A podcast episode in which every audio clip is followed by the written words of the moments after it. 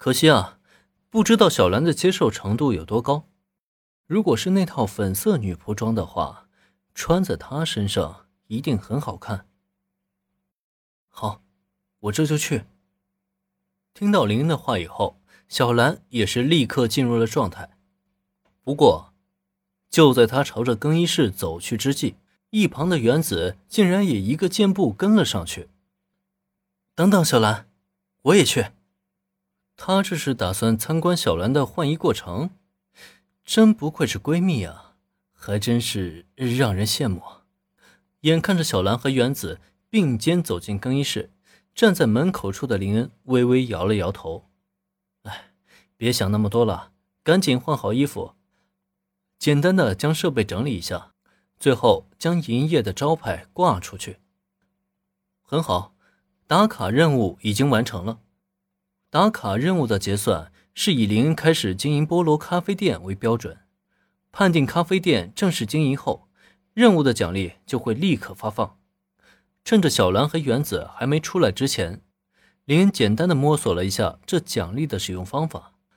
不同于之前获得的两款技能，这个全能咖啡店主是以称号存在的。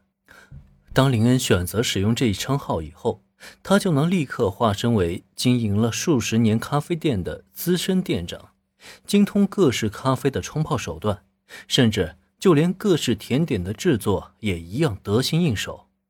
可以这么说，只要使用这个称号，林就可以成为当之无愧的最强咖啡店主。可一旦他摘下这个称号，之前他所掌握的相关知识就会立刻消失无踪。应该怎么说呢？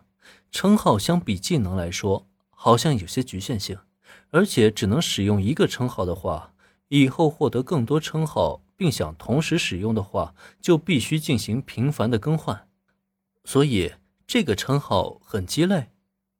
好吧，倒也不至于鸡肋，只是相对于技能而言会更麻烦一些。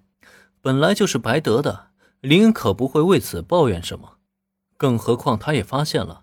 当称号被摘下以后，虽然相关的知识会消失，但也同样会有一部分知识沉淀于自己的脑海。如果选择加以练习的话，他也可以很快将这些知识吸收，并且加以利用。也就是说，只要他愿意，那么以后即便没有这个称号，他也可以完全凭借自己的能力达到称号的效果。不过，那就是以后才需要考虑的事情了。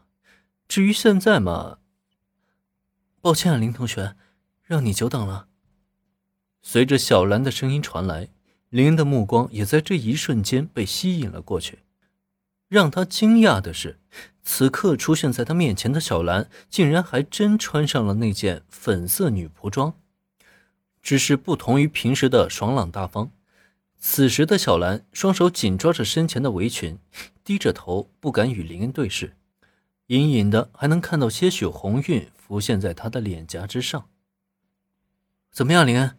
小兰这一身好看吗？是我给她选的。以林恩对小兰的了解，他自己肯定不会选这么一身打扮，更何况他现在还害羞成这个样子。事实也证明他的判断没有错。就在小兰身旁，同样身穿着一套淡蓝色女仆装的原子正洋洋得意的炫耀。很明显的表明了他就是导致这一切的元凶。不过，对于此刻的原子，林却只想竖起大拇指，给他点一个大大的赞。真不愧是原子啊，就是有品位，竟然跟我想到一块儿去了。不过话又说回来，我家店员小兰穿着女仆装没毛病，可你这一身又是个什么情况？